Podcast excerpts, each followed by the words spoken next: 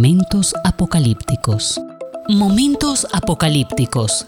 Hay mitos, hay mitos, verdades y señales que generan varios interrogantes. Y si tal vez... Bueno, ¿qué más da? Ellos serán analizados en, Momentos, apocalípticos.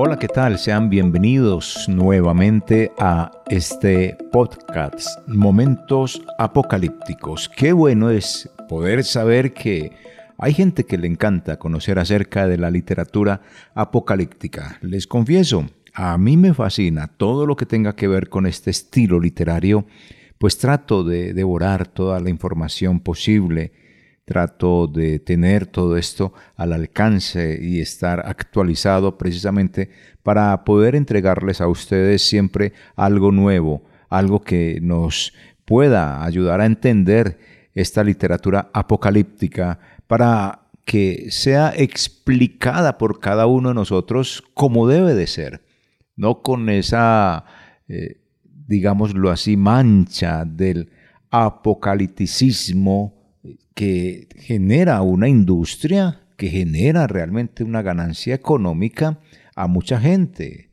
La industria del cine, la industria de la literatura, presentando una historia apocalíptica de desastre y de derrumbe total, cuando la literatura apocalíptica lo que muestra es una esperanza en medio de la dificultad y termina con una esperanza y termina con una alegría, no como lo hace por lo general la literatura que se sale del orden bíblico y que presenta son desastres, como la gran mayoría de las películas que hablan un poco del apocalipsis, Armagedón y un sinnúmero de títulos que lo que muestran es sencillamente una catástrofe, pero no lo que muestra la escritura que muestra que la iglesia ganó. La iglesia no perdió, pero todo este tipo de industria realmente lo que muestra es la pérdida, pérdida del ser humano, pérdida de la iglesia. Y se, mm, digamos, se separan completamente de todo lo que es la teología bíblica, lo que es la esperanza, sobre todo, que existe en este texto de la literatura apocalíptica. En fin, aquí estamos nuevamente para seguir hablando un poco de todo esto. Y hay que recordar que habíamos comenzado en el capítulo anterior a mirar algo de lo que es la deificación, el trasfondo de lo que es la deificación, porque esto de la deificación corresponde a la adoración que hacían los hombres a las personas, sobre todo a los emperadores, aún estando vivos. Antiguamente pues se adoraba al que estaba muerto, pero se va infiltrando en el imperio la idea de adorar a los emperadores aún estando vivos. Y es lo que hemos estado analizando un poquito porque hace parte también de el rasgo de la literatura apocalíptica como lo podemos ir observando en los textos que vamos a estar analizando. Porque la idea para este capítulo es precisamente eh, mirar un poco acerca de esos reyes dioses que se presentan en la escritura, mirar ese trasfondo y ese contexto bíblico de cómo pudo darse precisamente la adoración a los seres humanos, luego mirar en el contexto mediático o en el contexto eh, que hay de parte de otros pueblos que no son eh, digámoslo así, empáticos con Israel, sino totalmente enemigos, cómo se miraba también eso de la deificación o de esos reyes dioses y cómo ese contexto de una u otra manera fue teniendo una mezcla de ideas que impulsaron precisamente lo de la deificación. Es lo que vamos a tratar entonces en nuestro capítulo en esta oportunidad. Así que bienvenidos y comenzamos con estos reyes y dioses en la Biblia. Hay que decir que existen expertos en la Biblia que precisamente asocian a, este personaje Ninrod con un rey asirio. Hay otros que lo relacionan con Amenófesis, Amenofis, que tiene que ver con el tercer rey de Egipto y lo vinculan con Gilgamesh o con Sargón I, un antiguo gobernante de Akkad. Sin embargo, solo hasta la llegada del imperio de Akkad no se encuentra una divinización manifiesta de algún rey en Mesopotamia, excepto en la región de Egipto. Entonces, esto es lo que podemos mirar, grosso modo, con este gran personaje, Nimrod, comparado con varios personajes que existían precisamente en el mundo eh, bíblico. Ahora, el título que aparece también en el contexto bíblico el título de rey pontífice o reyes del mundo viene desde la época de Sumer. En ese lugar el rey era divinizado. Posiblemente la Biblia evidencia esto cuando habla de Ninrob, hijo de Cus. Ninrob indica nos revelaremos y eso fue lo que hizo. Se enfrentó a Dios como el rey de las ciudades de Badel, Erech, Akkad, y Calne o Babilonia y Asur o Asiria. Esto se encuentra registrado para quienes deseen mirar los textos en Génesis 10 del 8 al 10, primer libro de Crónicas capítulo 1 versículo 10, el profeta Miqueas capítulo 5 versículo 5 al 6. De otro lado, este título de Rey de Reyes fue usado también por Nabucodonosor en Babilonia luego también por Artajerjes en Persia. Textos bíblicos que nos pueden hablar de esto, Edras 7:12, Ezequiel 26:7, Daniel 2:37. Allí usted puede confirmar el título que estos personajes se daban a sí mismo, Rey de Reyes. En este orden de ideas, algunos expertos dicen que el origen de la frase Rey de Reyes se dio en Asur, después en Babilonia y luego en Persia. Acerca del reino de Cis, se puede relacionar el Cus babilónico con el antiquísimo reino de la ciudad de Cis, fundado hacia el 2500 antes de Jesucristo. Y quizá esa fue la primera dinastía en Mesopotamia después del diluvio. O sea que estamos hablando de un tiempo antiquísimo. Momentos apocalípticos. Ahora, rastreando a otras personas o a otros personajes reyes dioses, encontramos en la Biblia en el profeta Ezequiel capítulo 28 versículo 11 al 19 que el rey de Tiro era un personaje conocido, eh, muy conocido en ese momento, Itobaal, Itobaal segundo. Y, y el poema que allí se registra en este texto eh, más que a un personaje histórico, se dirige a una personificación del periodo de una ciudad. Ezequiel trabaja la idea de que el gobernante era representante de los dioses y un ser más que humano. Ahora, es de anotar que Ezequiel es creativo al presentar el ascenso y la caída del rey de Tiro, parodiando con la creación de eh, Adán y la caída de Adán. Es lo que él hace exactamente. Toma a este personaje que está en este capítulo 28, 11 al 19 y parodia, parodia de una manera sarcástica, irónica, la creación de Adán y su caída con este rey de Tiro. El texto de Isaías 14, 12, 15 parece también referirse al rey asirio Sargón II quien en la cúspide precisamente de su reinado se hizo llamar Señor del universo y dominó a Babilonia. Ahora, dicho pasaje es una canción de burla, lo que observamos en Isaías 14, 12, 15. Es una canción de burla, es una canción fúnebre donde se muestra que tanto su arrogancia como mm, fue ese tipo, eh, se muestra al no ser sepultado con los protocolos del rey. Era tanta su arrogancia que mire, ¿en qué quedó? Si a los reyes lo sepultaban con honores y con una gran cantidad de protocolos, a este rey no.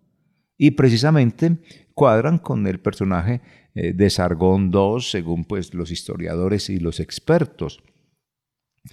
En estos dos casos, estos dos textos de Ezequiel, eh, capítulo que habíamos hablado ahorita, Ezequiel de capítulo 28, versículos 11 al 19, e Isaías, capítulo 14, versículos 12 al 15, aquí uno puede ver que estos textos siguen siendo enigmáticos, pero por interpretación de los padres, los padres de la iglesia, la cristiandad aplica los textos de Ezequiel e Isaías a la caída de Lucifer, algo que es tradicional y probablemente incorrecto. Es una cosa que hoy todavía en las iglesias se enseña eso cuando tocan estos pasajes y le dan esta interpretación que se refiere a la caída de Lucifer. Pero, como ya les dije, más probablemente está hablando de textos de Génesis como cuando está parodiando eh, uno de estos personajes eh, o estos escritores, sea Isaías o Ezequiel, eh, parodia precisamente el ascenso y la caída de este personaje de Tiro con la caída y la subida, o la caída y subida de Adán y, la, y, la, la, gente, ¿cierto? Es lo mismo aquí con Ezequiel e, e Isaías. Es un canto fúnebre, ambos son cantos fúnebres porque muestran realmente el ascenso y la caída de estos personajes. Yo creo que Ezequiel hace una crítica fuerte con un lamento funerario contra los hombres que se autodivinizan. Y a la vez señala el destino de cualquiera que se insubordina contra Dios. Y en Isaías, yo creo que él recrea a sus oyentes con una burla que ridiculiza a los poderosos que se creen dioses metaforizando su caída con la que tuvo Adán en el paraíso. Pienso también que en el antiguo cercano oriente hay historias de luchas mitológicas en los cielos que desafían a Dios, así que lo que Isaías hizo fue inventar una imagen basada en los mitos, ridiculizando a los poderes autoteístas o divinizados. Muy probablemente la estatua que aparece en el libro de Daniel capítulo 3 versículos 12 al 14, ese dios babilónico, podría ser la efigie de Nabucodonosor, haciéndose adorar como un dios. Así que desde este punto de vista estamos observando los reyes dioses que se están describiendo en la escritura. Hay una historia por allá incipiente con estos reyes que se divinizaban como tal. Y ahora, pasando al periodo intertestamentario, la adulación dada a Alejandro pudo ser la misma que experimentó Antíoco IV Epífanes al identificarse con la estatua de Zeus que colocó en el templo judío, haciéndose llamar Dios e iniciando así la abominación desoladora, como lo registra la Biblia en la Biblia de Jerusalén, en el primer libro de Macabeos. Este es un libro apócrifo, el primer libro de Macabeos, capítulo 1, versículos 14, 54 eh, al 63. Igual adulación puede ser la que se comenta en el Nuevo Testamento, y fue la que sintió el rey Herodes, el rey Herodes Agripa, cuando se le atribuyó tener la voz de Dios y cayó herido de muerte. Esta historia la puede encontrar en el libro de Hechos 12, 20 al 23. Así que de esta manera damos este goroso contexto de personajes, reyes, dioses que registra la escritura. Ahora, veamos la deificación en otras culturas. Aquí hay parte de, lo que es precisamente la divinización de seres humanos. Vamos a mirar ahora la deificación en otras culturas, pueblos ajenos a el pueblo israelita. Por ejemplo, en Egipto se tenía la idea de que el faraón era hijo de Dios, ejecutor de la autoridad, orden y justicia, lo que facilitó a los ptolomeos enseñar a rendir culto a las familias gobernantes, pues su objetivo fue ofrecer fundamento sagrado al poder político. Ahora, en Mesopotamia, el rey era el representante del pueblo ante los dioses, y aunque no era tenido como Dios, la monarquía sí era divina. Mientras no hubiera heredero, el rey era el esposo de la diosa Inanna, la señora del cielo. Sin embargo, el ser esposo de la diosa no lo hacía inmortal ni divino. Tal como en Egipto el poder del rey se representaba en el ritual de la consagración.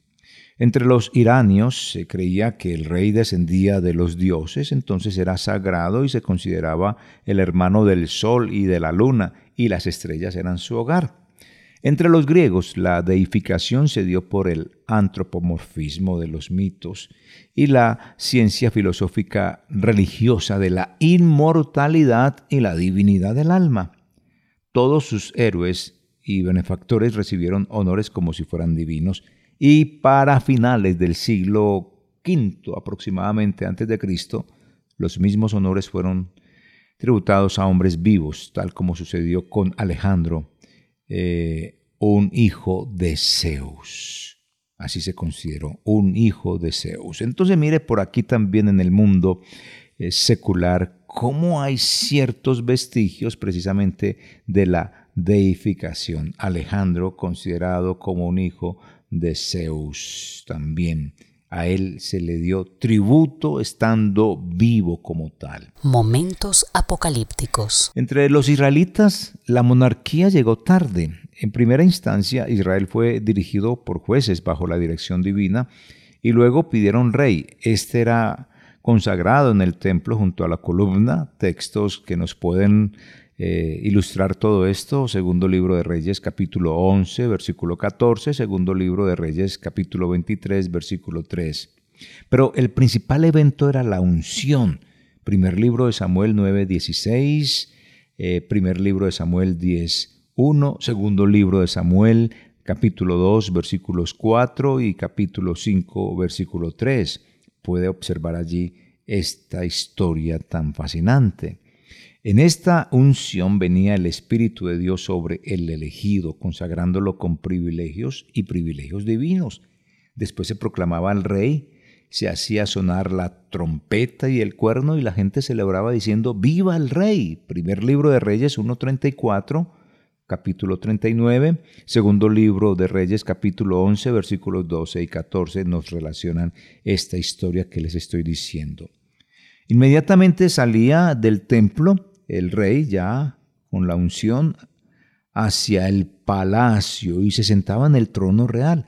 Pero Dios, siendo considerado el verdadero rey como tal, los demás son sus vasallos, es decir, el rey terrenal era su vasallo, pero Dios era el rey realmente.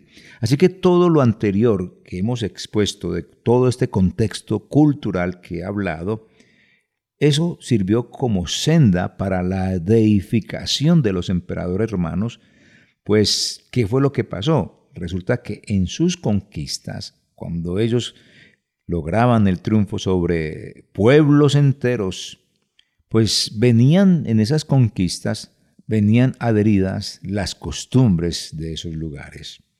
Y en muchos de estos lugares, pues ya había esos indicios de la deificación adorar a los hombres, como estamos viendo. En cambio, en el pueblo israelita no era así. El rey era Dios y los reyes terrenales eran los vasallos. En cambio, en los pueblos distintos a los israelitas, el rey era un ser divino como tal. Y ya hemos visto en el contexto histórico bíblico cómo hombres se divinizaron. Pero también vemos que Israel no permitía eso, no le gustaba eso. Ahora, si los pueblos cercanos a Israel vieron a los reyes como los representantes de los dioses, en Israel el rey era súbdito de Dios, como ya se los dije, y debían ejercer su mandato con justicia, integridad y obediencia a Dios, que es el rey. Pero muchos de estos reyes, siendo desleales, fueron cayendo en desgracia. Por consiguiente, hoy todavía se espera la teocracia, Dios, Cordero, ellos dos, Dios y Cordero, porque Él es el Rey universal. De eso sí que da testimonio todo el texto de Apocalipsis. Y se espera, se espera eso realmente, la gobernabilidad de ellos en un futuro no muy lejano. El futuro está casi aquí pegado a nosotros, un segundo adelante de nosotros. Ahora, después de haber visto todo esto, como fue precisamente la, eh, los reyes dioses en la Biblia, luego la deificación en otras culturas, ahora vamos a ver la deificación en el imperio romano. Ya sabe usted que es deificación, recuerde, es adorar a un ser humano aún estando vivo, eso es deificación.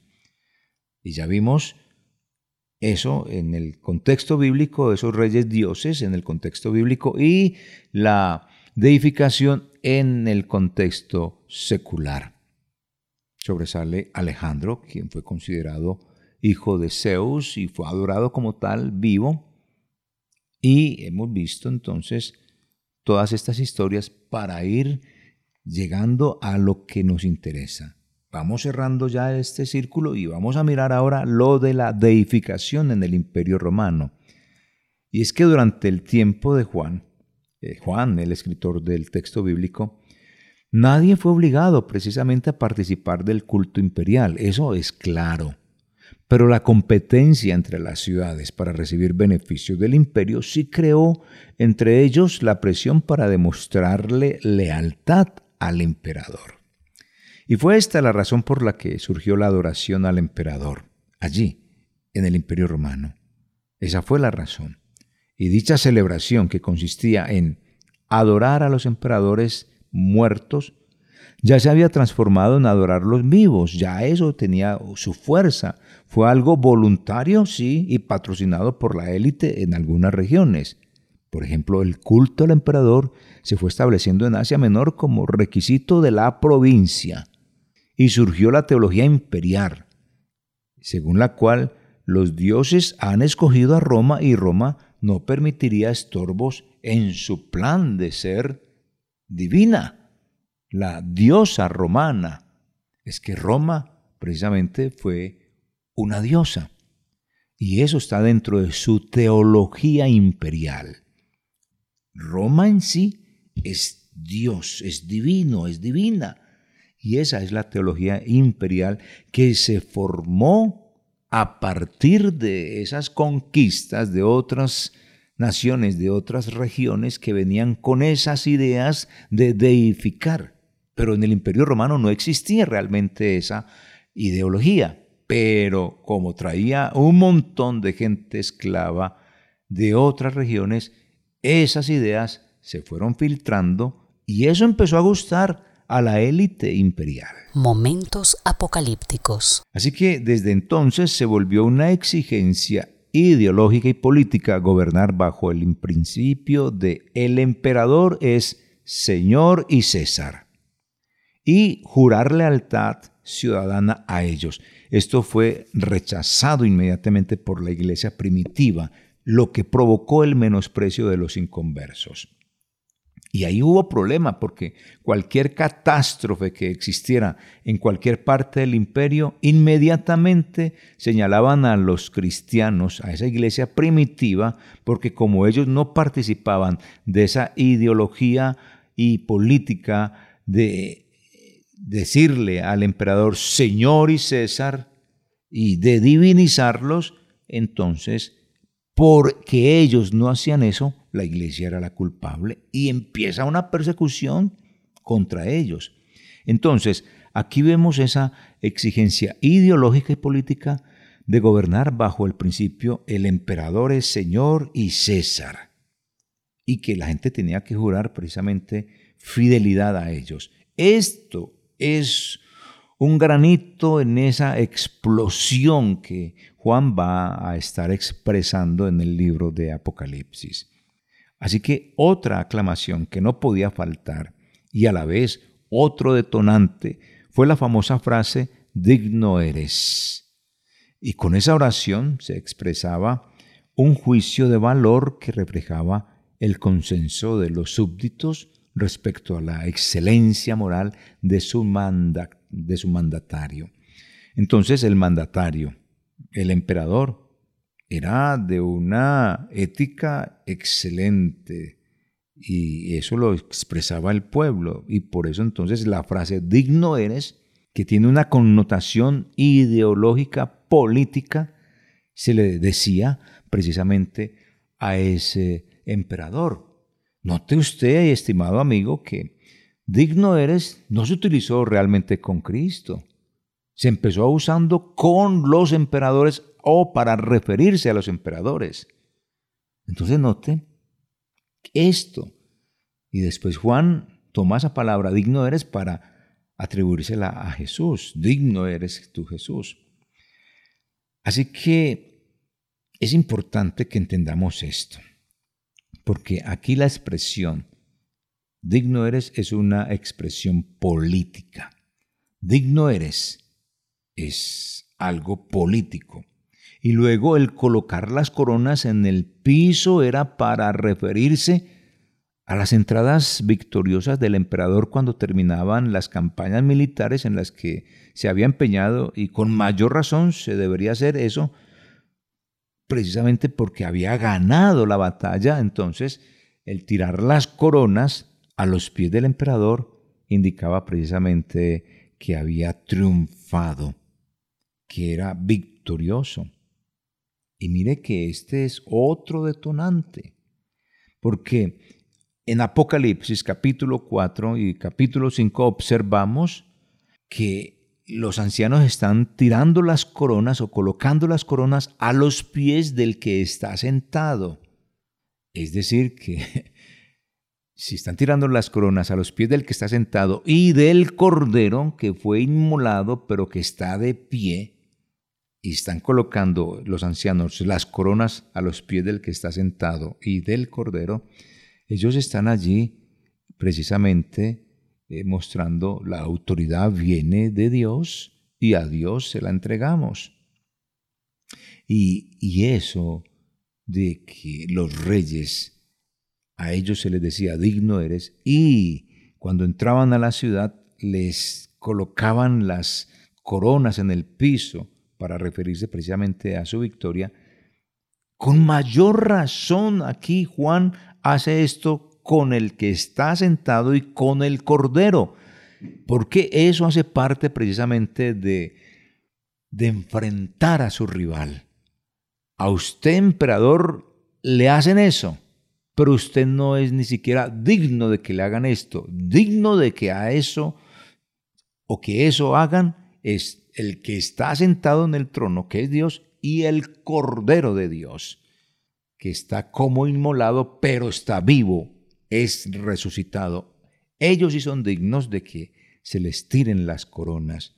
Y precisamente es lo que sucede en Apocalipsis capítulo 4 y capítulo 5. Eso de tirar la corona, de ponerla a los pies del Cordero, es semejante si eso era lo que hacían con los reyes cuando venían triunfando. San Pablo lo expresa de una manera maravillosa en la carta a los Colosenses capítulo 2, versículo 14, refiriéndose al triunfo de Cristo y cómo el triunfo se puede vislumbrar allí. Y dice de la siguiente manera, Colosenses 2, 14, anulando el acta de los decretos que había contra nosotros, que nos era contraria, quitándola de en medio y clavándola en la cruz y despojando a los principados, a las potestades, las exhibió públicamente, triunfando sobre ellos en la cruz. Momentos apocalípticos. Maravilloso este pasaje que nos expresa precisamente esa idea de el triunfo de Cristo y cómo entonces allí Cristo con sus brazos extendidos en la cruz, pues precisamente observa ese desfile, ese despliegue de principados, potestades, que allí fueron exhibidas públicamente en ese mundo espiritual, derrotadas frente a la muerte de Jesús y Cristo triunfando sobre ellos precisamente en la cruz. Entonces, Estimados oyentes, seguidores de este podcast Momentos Apocalípticos, entonces, como les dije, no gratuitamente Juan llama al sentado y al cordero, digno eres. Apocalipsis capítulo 4, versículo 11, Apocalipsis capítulo 5, versículos 9 y 12. Y aparte de las anteriores aclamaciones que ya las hemos dicho como Señor y César, como digno eres, y el hecho de poner las coronas a los pies del rey, ahora todo esto se hace precisamente con el Cordero de Dios y el que está sentado en el trono. Y como le dije, aparte de todas estas aclamaciones, también fue detonante y algo muy importante, la costumbre que los reyes tenían, y era que a ellos se les dedicaran cantos, porque los consideraban dioses. Por ejemplo, a Nerón le gustaba eso, y le gustaba también, aparte de que le cantaran, cantar al son de la cítara cuando cenaba de la manera que suelen hacer los que cantan en las comedias y otras fiestas públicas. A él le fascinaba eso festival que había de canto, ahí estaba metido. La voz senior, factor X, ahí estaba expresando todo su talento y le gustaba que le cantaran. Muchos de los reyes y muchos capitanes de la antigüedad se gozaban en las melodías compuestas por los poetas porque con ellas alababan a los dioses, los alababan. Por lo menos por la Biblia se conoce que hubo infinidad de cantos dedicados al Señor, muchos, pero no era costumbre israelita, y aquí está ya el punto de quiebre, no era costumbre de los israelitas cantar a los reyes, no, ellos no lo hacían, los pueblos paganos sí, y los emperadores también lo practicaban, o con los emperadores también se hacía eso, pero en los israelitas no era costumbre cantarle al ser humano, no, a los reyes, no, solo al Señor. A lo sumo hubo un canto en honor a David cuando venció a los diez mil, lo que provocó la ira y también la envidia de este hombre, Saúl. Bueno, hemos estado observando estos aspectos de la deificación y qué bueno, qué bueno que de pronto desde ese punto de vista podamos tener que en estos rasgos característicos de la literatura apocalíptica estamos viendo cuáles fueron los detonantes que Juan tuvo, que fue exactamente lo que vio que hacían con los emperadores vivos, como decirles digno eres, Señor y César, dedicarles cantos, poner las coronas a sus pies, todo esto con un significado político, con un significado de gobernabilidad, todo eso lo sacó de ese marco y lo colocó en los personajes centrales de la Biblia, Dios y Cristo. Ellos sí son dignos, ellos son señores, ellos, a ellos se les debe cantar, ellos merecen nuestros cantos, merecen nuestras oraciones, merecen nuestra alabanza y a ellos hay que rendirles la, corona ponerla a los pies porque la corona es símbolo de autoridad. Y al colocar la corona a los pies de ellos, del que está sentado y del cordero, lo que están diciendo es, Señor, la autoridad que yo tengo, tú me la has dado y aquí te la devuelvo. Y la autoridad no tiene que ser vista como el jefe máximo, el gobernador, el jefe de una empresa, está dada en todos los ámbitos sociales y en el rol que cada uno desempeña. Por ejemplo, usted es mamá, usted tiene una autoridad, usted es papá, tiene una autoridad, usted es hermano mayor, tiene una autoridad, usted es líder, tiene una autoridad, usted es pastor, usted es sacerdote, usted es gobernador, usted es ministro, usted es presidente, tienen una autoridad. ¿Cómo funciona usted con esa autoridad? ¿Abusa de esa autoridad o sirve con esa autoridad? A quienes lo han elegido, a quienes lo han puesto allí, o abusa de esa gente. Estos 24 ancianos que colocan sus coronas a los pies del que está sentado y del, y del cordero, están expresando la autoridad que yo tengo, la usé en bien de la sociedad y te la devuelvo. Todas estas cosas muestran realmente un lenguaje revolucionario. Esto hace parte de la literatura apocalíptica, una característica, un lenguaje con figuras, con metáforas, con símiles, que están hablando en forma rebelde contra el imperio, contra el sistema opresor, contra aquellos que están para eliminar a Dios. Es una forma criptada de un mensaje de rebelión, de no sujetarse a las cosas que atentan contra los principios de Dios y contra nuestra práctica de vida moral. Así que esta es otra de las grandes características de la literatura apocalíptica para que la tenga presente cuando esté leyendo Apocalipsis o cualquier otro texto de literatura apocalíptica. Así que de esta manera he llegado al final de este capítulo. En el próximo continuaremos hablando de estos mm, temas como es la deificación y cómo ahora todo esto fueron puntos detonantes para que Juan los colocara precisamente en el texto apocalíptico, la máxima obra de literatura apocalíptica, y todo esto para mostrar un lenguaje rebelde y un comportamiento rebelde contra un imperio que oprimía a la iglesia. Eso hace parte de la literatura apocalíptica. El rasgo de rebelarme contra un imperio que no funciona como debe de funcionar. Así que muchas gracias, muchas gracias de verdad por seguir este podcast Momentos Apocalípticos. Soy Javier Montoya Puentes, será para en otra oportunidad seguir disfrutando y comentándoles acerca de estos rasgos de la literatura apocalíptica. Muchas gracias, chao. Momentos apocalípticos. Momentos apocalípticos. Momentos apocalípticos.